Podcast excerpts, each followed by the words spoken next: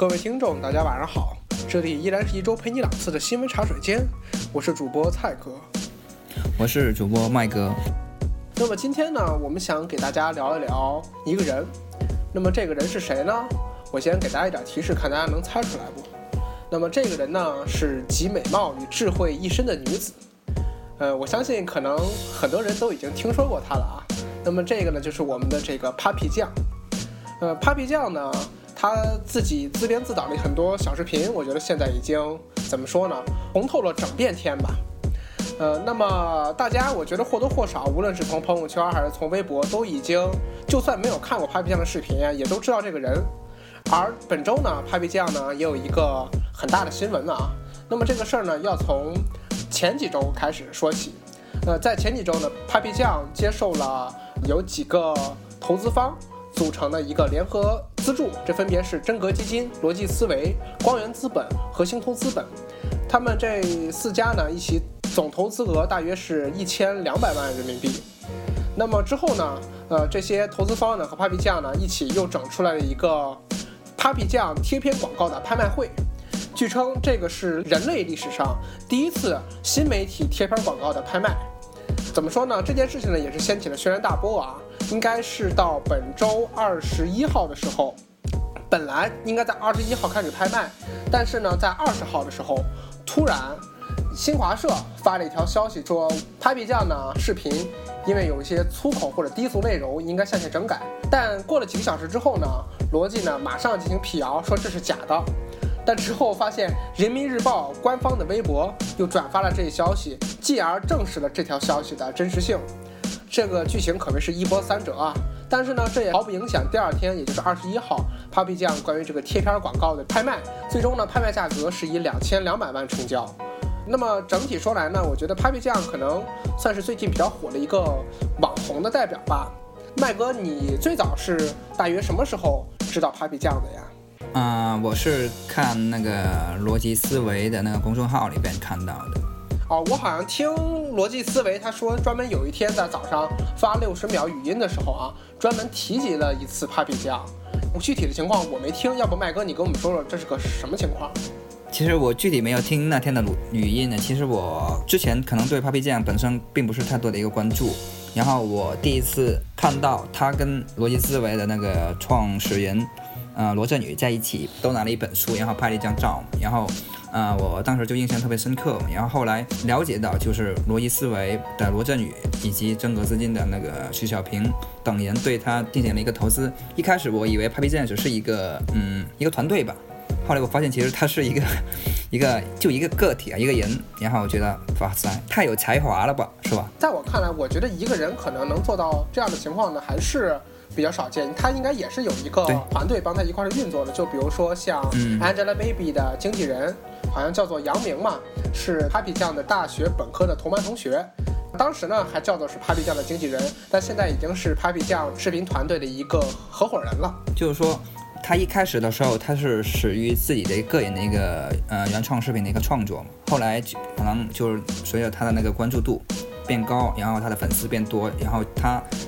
是有一些事情不能够完全自己做的，他当然会有一个团队嘛。就是说，这个事情的话，其实，嗯，像我们从二零幺六年以来的那个网红经济，其实可以说是，啊啊，推到了一个新的高潮。我们知道，这个网红其实，啊，就一个长期来看的话，啊，它其实并并不仅仅是从二零幺六年开始的。其实，在二零幺五年，它有一个可以说是一个，呃。呃，初始期吧，但是它的雏形其实是在网络经济，呃，开始的二十一世纪，网络就网络文化开开始比较盛行的二十一世纪初，其实已经有了。当时零四年的，呃，芙蓉姐姐啊，是可以说是在中国啊是比较啊早的一位在网络上爆红的一个人，我们可以称她为网红经济的，呃，可以说是第一个人吧。然后随后的，比如说像。凤姐，然后再到后面的，呃，王思聪啊，啊这样的一些人，其实他们都是通过网络而走红的。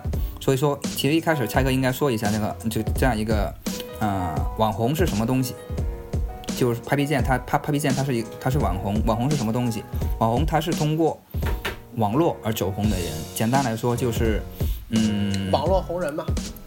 啊，对对，就是顾名思义，它是一般通过啊，现现在的话有了移动端的话，更多会通过一些自媒体啊，然后通过一些啊，比如说类似于公众号啊，然后再类似于一些啊移动平台，比如说一些小视频啊、小咖西我这样的一些平台啊走红的一些人，这这样的一些人其实走红之后，特别容易吸引年轻人，特别是九零后的一个关注。他们的粉丝其实通过网络力量的力量，可以低成本、高效的在短时间内迅迅速的吸引大量的一个呃粉丝。所以说，在基于一定的粉丝的呃基础之上，他们嗯如果要走变现这样一条道路，其实很其实是很容易的，因为你有一定的粉丝量的话，嗯呃最简单的就是说你做广告。投稿就别人在上面投广告，你就可以作为就作为可以呃实现一个变现，但你你得有持续的一个内容的一个产出，你得不掉粉才行。然后我们现在说到的这个 Papi 酱，确实是一个非常有才华的一个人，是吧？然后对一些呃生活中的一些问题进行一些小小吐槽啊，然后嗯非常能吸引年轻一代的一个眼光啊。目前我们看到他的那个微微博的粉丝量是。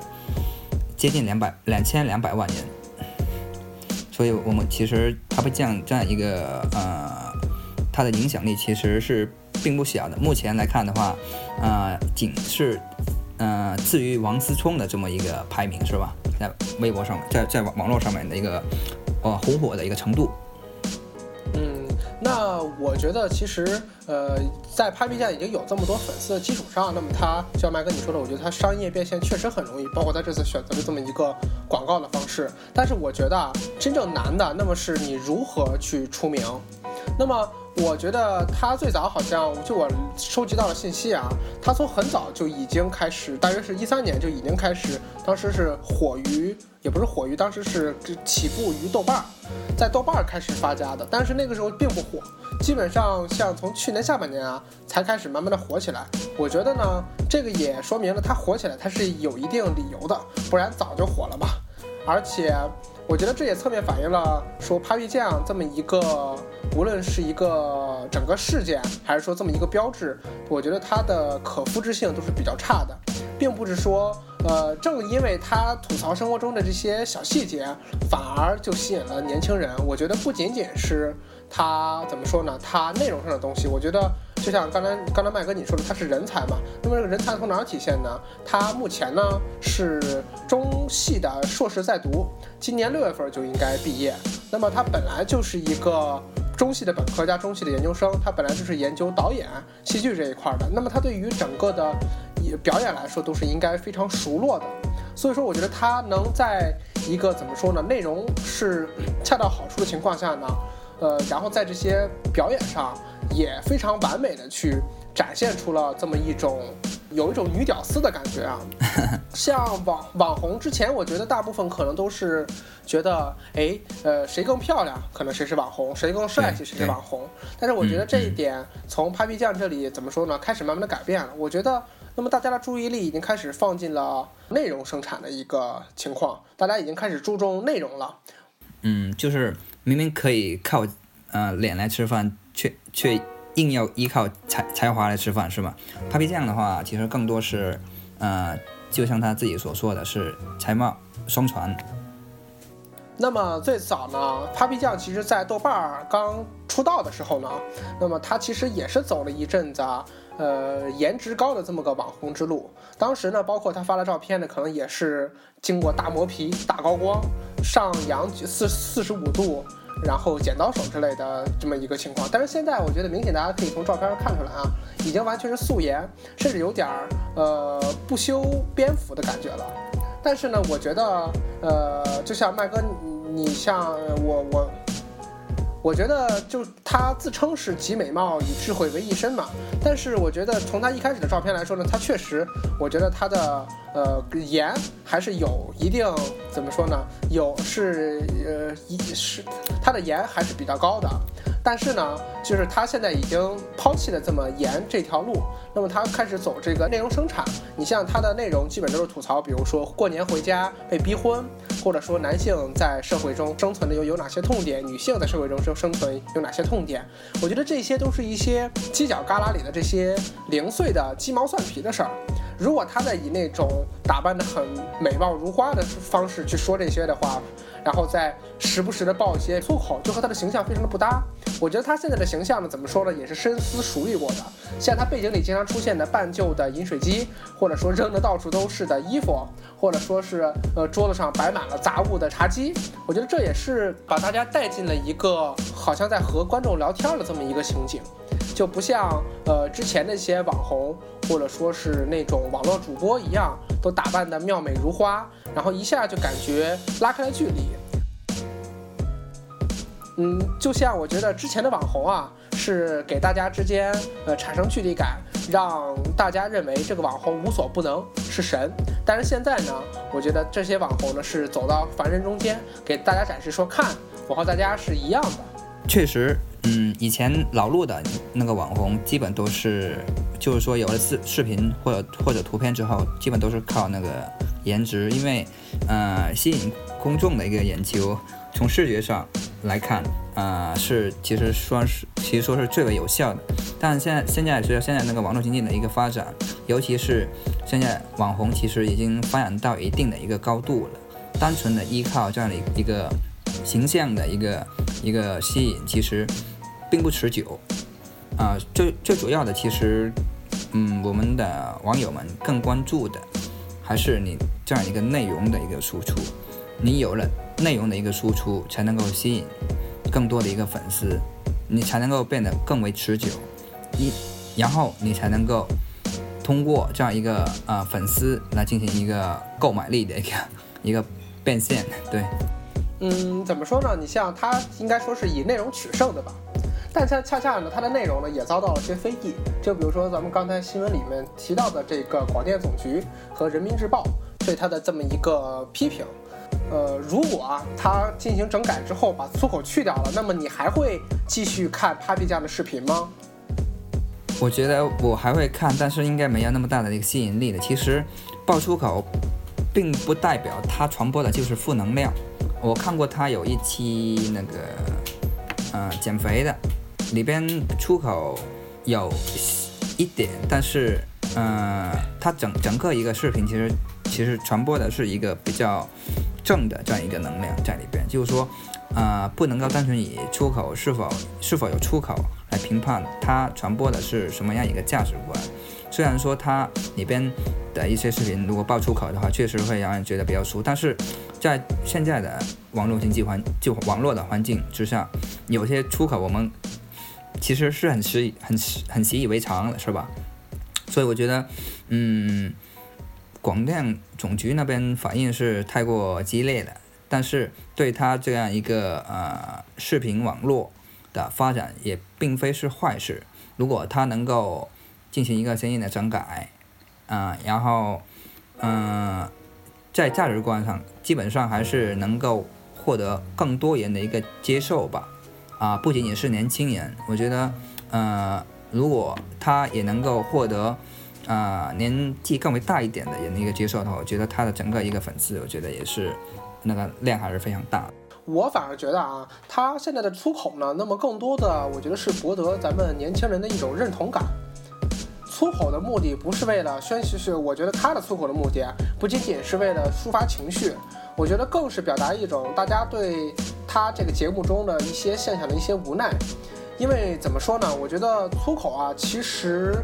呃，说多了以后啊，那么随着时间的推移，它就慢慢的会变不成粗口了。就比如说，我举个很简单的例子，可能呃，就说 fuck 这个词，我觉得在比如说在这个二二十一世纪之前，可能呃欧美说 fuck 都是骂人的话，但是我觉得现在无论是男生还是女生说 fuck 都，我觉得都是都已经变成一个语气助词了，对吧？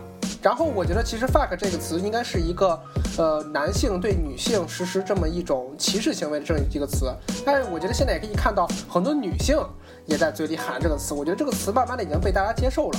那么这些粗口的普及之后呢，其实就让这些粗口并没有那么粗俗的含义。我觉得呃，包括 Papi 他说的这个也是一个问题，而且我觉得更严重的呢。呃，也不能说更严重的吧。我觉得更有呃更有点争议的地点呢，是广电总局是觉得 Papi 酱呢应该想传播正能量，而不是说传播负能量。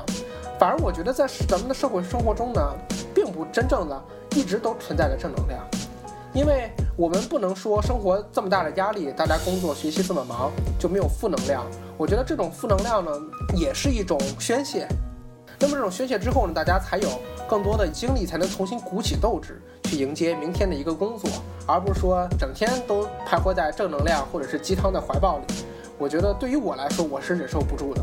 我特别同意蔡哥刚才说的，就是有些言语在一定的环境之上，其实如果它随着时间的一个推移的话，嗯，它会并不变得我们原来想的那样。就是出口，它随着时间的推移，它是可能变成不出口，就可能变得不那么出口的。啊，Papi 酱它本身做的是一个新媒体嘛。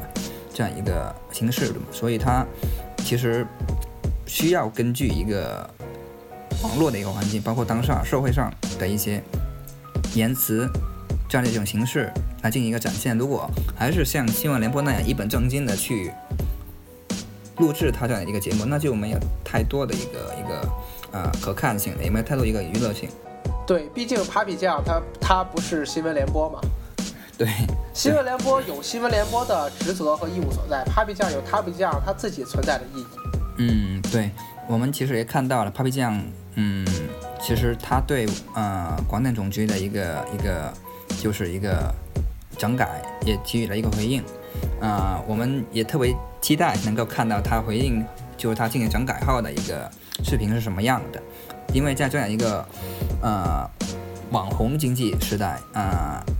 获得一个优质的一些东西其实并不容易，然后，呃，我们我是我个人我是继续会关注他的，蔡哥呢？我希望怎么说呢？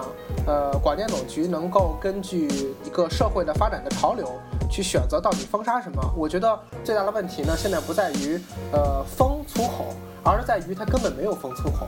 我希望他能出一种标准，到底是封哪些粗口该封，哪些粗口不该封。就比如说像，呃，抗日神剧里面，呃，狗日的、奶奶的，满屏都是。而且像老炮这种满口脏话的电影，那这样的话就不应该上映了。可是对于新闻上来说呢，那么新闻的粗口反而就会特别的敏感。我希望能出台一个怎么说呢，一个比较标准的规定，去规定到底哪些出口可以存在，哪些出口不能存在。嗯，我们。OK，这是广电总局的事情。我们现在还是，嗯，说回我们的那个网络红颜。其实我们看到这个网络红颜发展到现在，其实可以说是步入了一个比较成熟的一个阶段，后期会形成一个相对完整的一个产业啊。然后，这对于新网络经济体下的一个中国经济的发展，我觉得并不是坏事，特别是对中国的娱乐产业啊。可以说是起到一个推进的作用，然后我们也希望就是网红经济呢，在中国能够得到一个顺利的发展。嗯嗯，没错。那好，那我们今天的节目时间也差不多了，希望各位能喜欢我们今天的节目。